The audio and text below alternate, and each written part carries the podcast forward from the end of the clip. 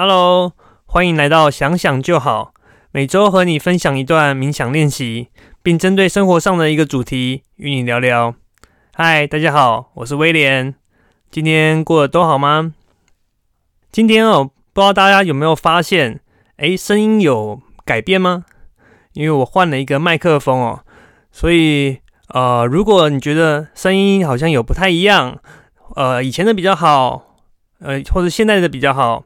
也欢迎加入到我们听众限定的 Facebook 私密社团，可以留下你的感想或跟我们一起讨论。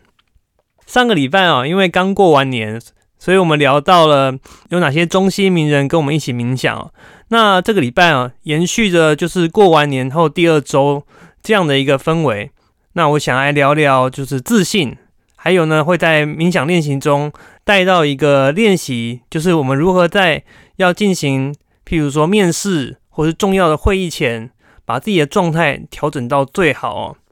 那当然啊，因为这个时间点，也就是有些人会有所谓的这个年后转职的打算，所以呢，我觉得在这个时间点来帮大家做一点像做面试前的准备或调整状态是非常适合的。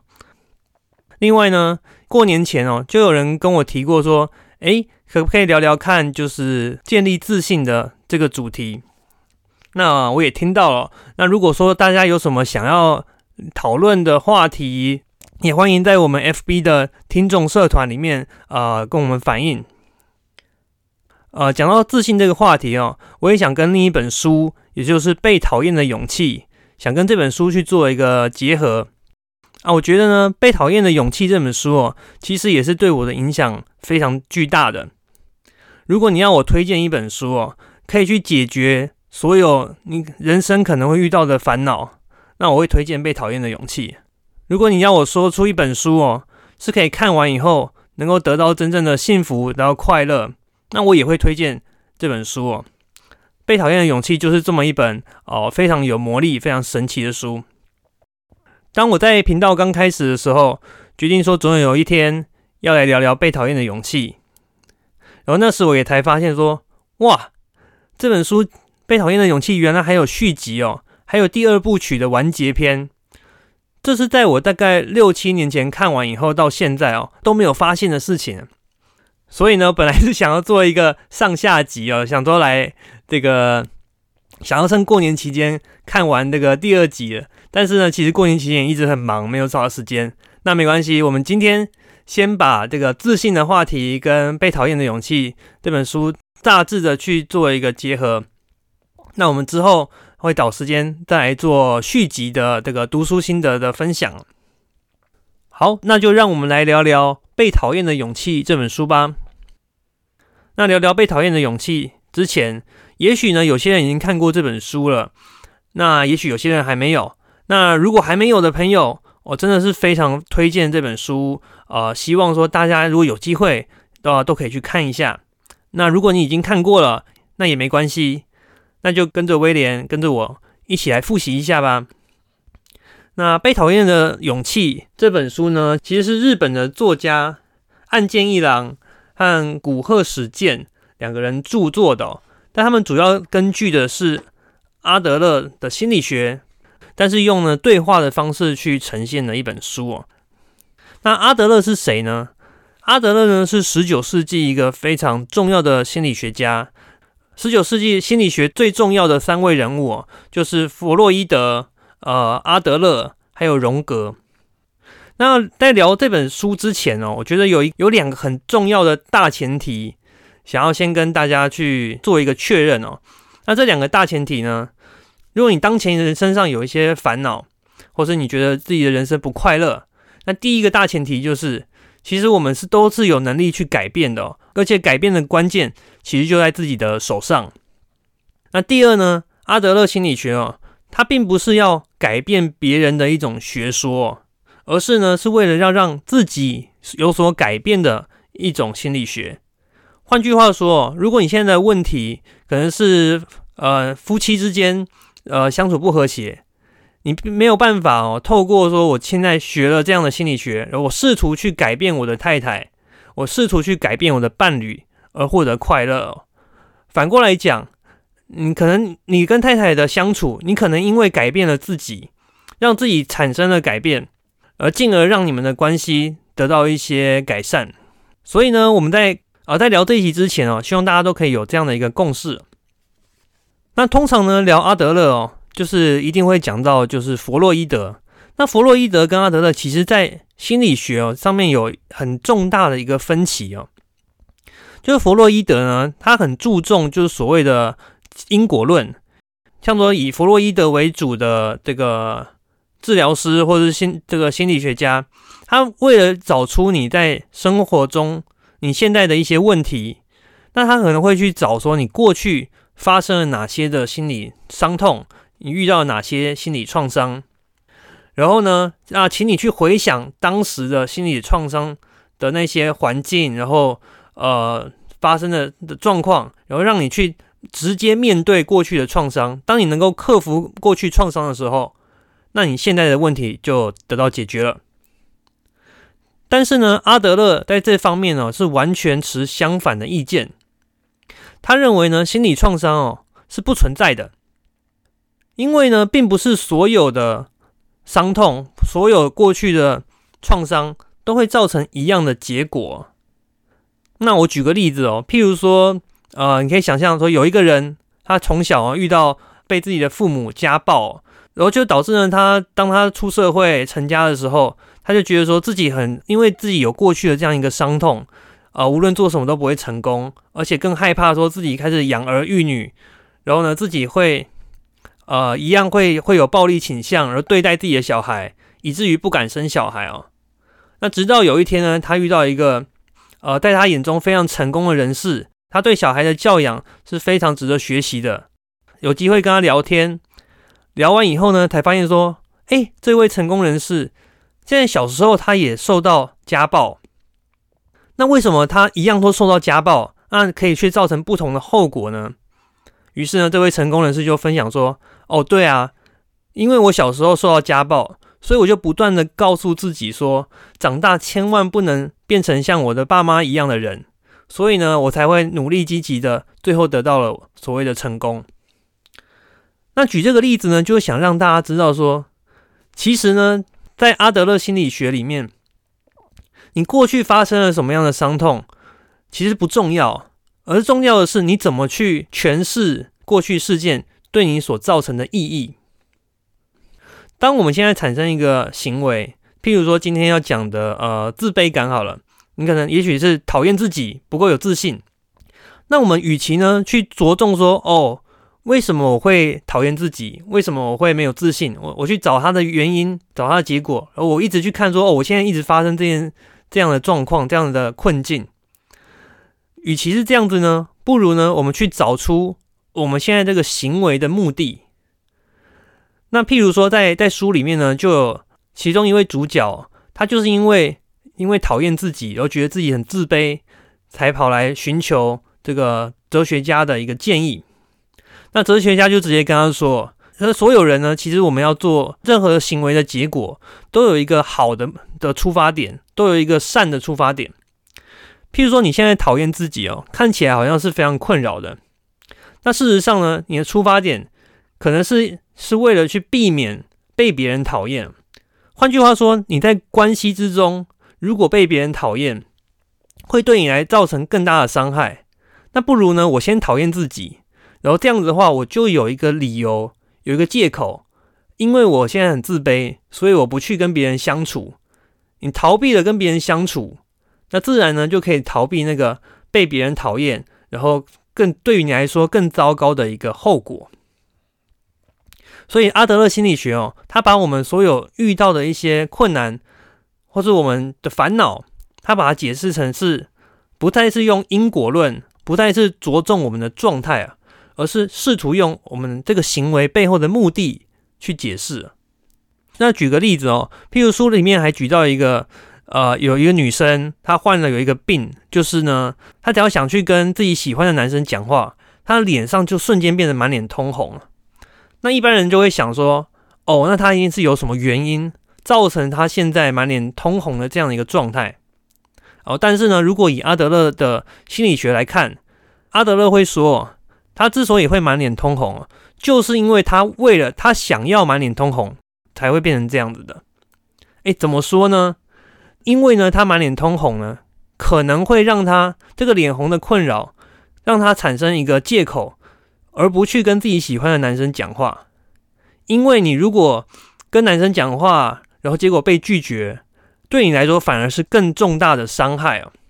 所以你的身体，所以你的意识去选择了逃避这样的最大伤害的一个方法，那就是透过脸红来造成的。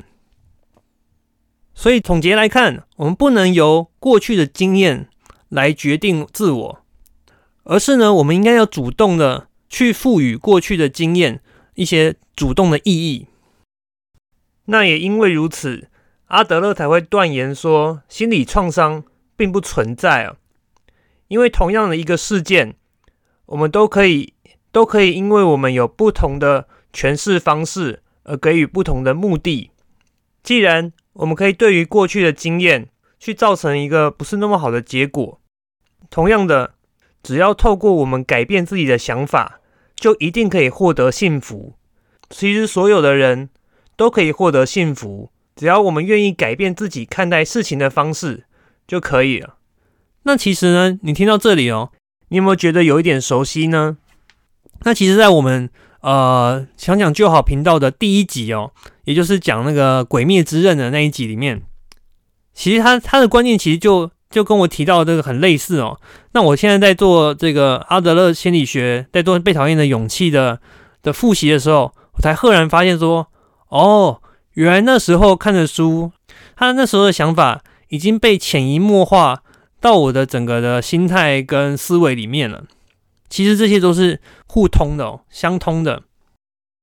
那阿德勒还有一个很特别的哲学哦，他认为人类主要的烦恼都是来自于人际关系。阿德勒甚至断言哦，他觉得呢，人类会遇到的所有烦恼都是来自于人际关系的烦恼。我再讲一次哦，他认为所有的烦恼都是来自于人际关系的烦恼。那其实我的理解哦，倒不是说我们的所有的。困扰我们的都是怕别被别人讨厌啦，都是怕说别人不够喜欢我们，而是呢，当我们所有产生的烦恼都一定会涉及跟另外一个人所存在。换言之哦，如果这个宇宙中只有我自己一个人，完全没有其他的任何人，那我的烦恼也就不存在了。好，我再再举个例，譬如说今天我们想聊的主题是自信，那关于自信哦。那相反的，就是缺乏自信这样的状态。那讲到缺乏自信呢，其实就是所谓的自卑感。那书里面就提到啊，其实自卑感呢，其实是来自于价值的比较。阿德勒举到一个例子，他说，其实所有的人都有自卑感哦，因为我们降生来到这个世界上的时候，就是一个小 baby 啊，无能为力的一个状态。那为了要摆脱这种状态，而不断驱使我们自己越来越好，然后去追求一个我们目标中的一个结果，在还没达到那个结果以前，那我们就会产生自卑感。那他就把这个解释叫做追求卓越。那一旦呢，我们追求卓越的过程中，理想无法被达成，那就会进而产生自卑。那有自卑的感觉，呃，是正常的。而很多有问题的状态，是把自卑感。演变成自卑情节的时候，那才是有问题的。什么是自卑情节呢？自卑情节就是指说，哦，当我们使用自卑这样的一个借口，当做我们去做一些事情或不做一些事情的借口的时候，那个才是非常有问题的。譬如说，哦，如果我今天我觉得我自己的身高不够高，因此我觉得说，哦，我我我很自卑，然后呢，他一定就是因为我身高不够。然后呢，我才没办法追到我啊心目中的伴侣。那这样呢，就是一种自卑情节在作祟啊。另外，自卑感的产生哦，就是来自于价值的比较。你想想看哦，我们刚刚讲到这个不够高的问题，那你是怎么来？你是跟谁比的呢？或许是你跟电视上的明星，或是你跟平均身高来做比较。但是阿德勒认为哦。自卑感会产生是一定的，但是问题是你要怎么去调整那就是去调整说你比较的对象，跟别人比较呢，就势必会产生自卑。但是呢，你要试着去把我们的比较的对象换成是自己。当我们跟自己不断的去做比较的时候，我今天有没有比昨天更好一点？我今天的事情有没有比昨天对社会更有贡献一些？如此一来哦，就算在中间，我我因为还没有达到理想而产生自卑，那也是就是基于我想要去追求卓越所产生的结果。因此呢，这样产生的自卑就是健康的，是是 OK，甚至可以驱策我们前进的。哦，但是有时候啊，啊，不去跟别人比较是非常困难的。那书里面呢也提到一个具体做法，该怎么去试图解决我们人生中大部分的烦恼。那作为一个起点，作为一个开始哦，我们可以从课题的分离来开始做。那课题的分离呢，也是我在。呃，之前读完这本书以后，我觉得对我来说非常有震撼的一个想法。哦，那阿德勒认为呢，人际关系的纷争哦，大部分都是因为干涉了别人的课题所导致的。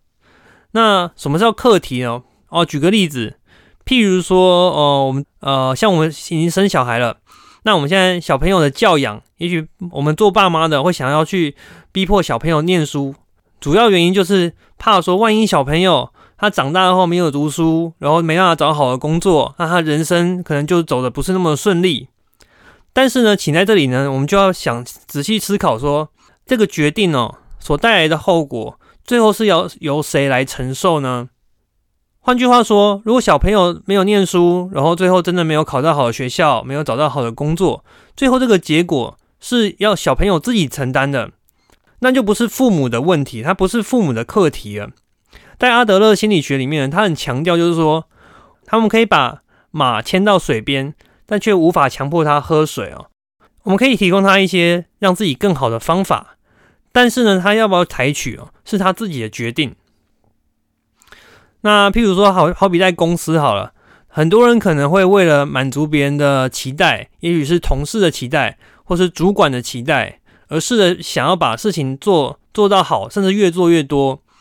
但是呢，你越去在意别人的眼光，那你可能就会活得越不开心，越不快乐。所以呢，在这里呢，我们为了要能够不去在意别人的眼光哦，就要学会说怎么样把课题去做分离。因为当我们在意别人的眼光的时候，我们就会不断的去寻求他人的认同。换句话说，我们做了事情的结果，别人怎么看我们，那个是别人的课题，是别人的问题啊。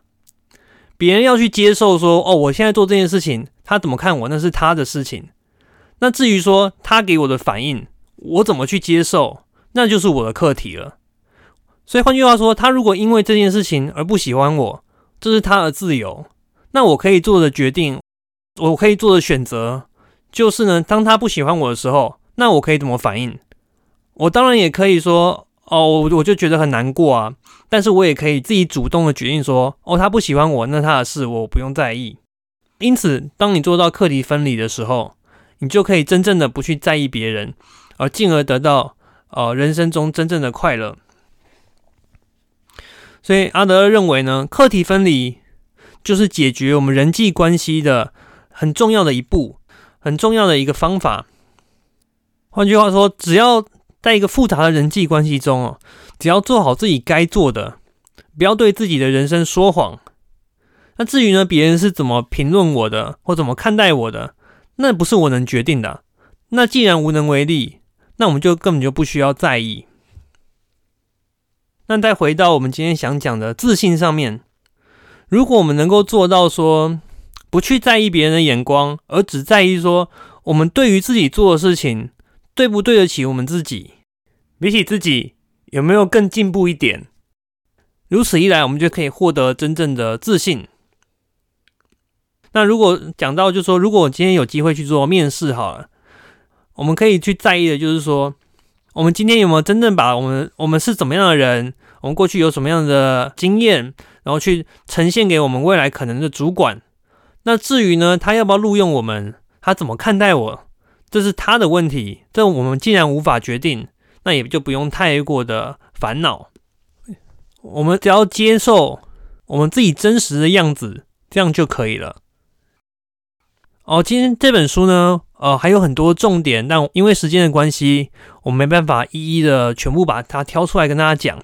但是最后呢，在书里面提到一个很重要的观念，那我觉得这个观念呢，跟冥想也是很像的，就是在书的最后一个章节哦，他提到啊，哦，我们在过人生的时候，我们要尽量我们不要活在过去。譬如说，我们常常去想说，啊，过去因为发生什么事情造成现在的我。那同时呢，我们也不要过度的去预期未来，一直想着说，啊，明天或者是到下个礼拜，或者到哪一年的什么时候，我就可以达成什么目标，做到什么事情，这些都是不需要的。这本书里面提到，阿德勒认为哦，人生最重大的谎言就是呢，你没有活在当下。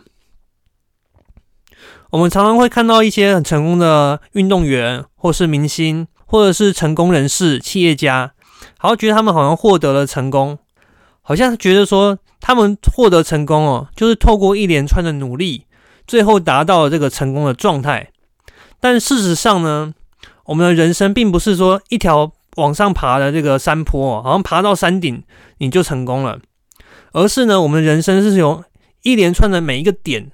每一个点就是每一个当下哦，这些点不断的连接，才成为了我们的人生。换句话说，我们能够做的就是把每一个当下都活到最好。那我们这样如此一来，我们人生就不会有所遗憾。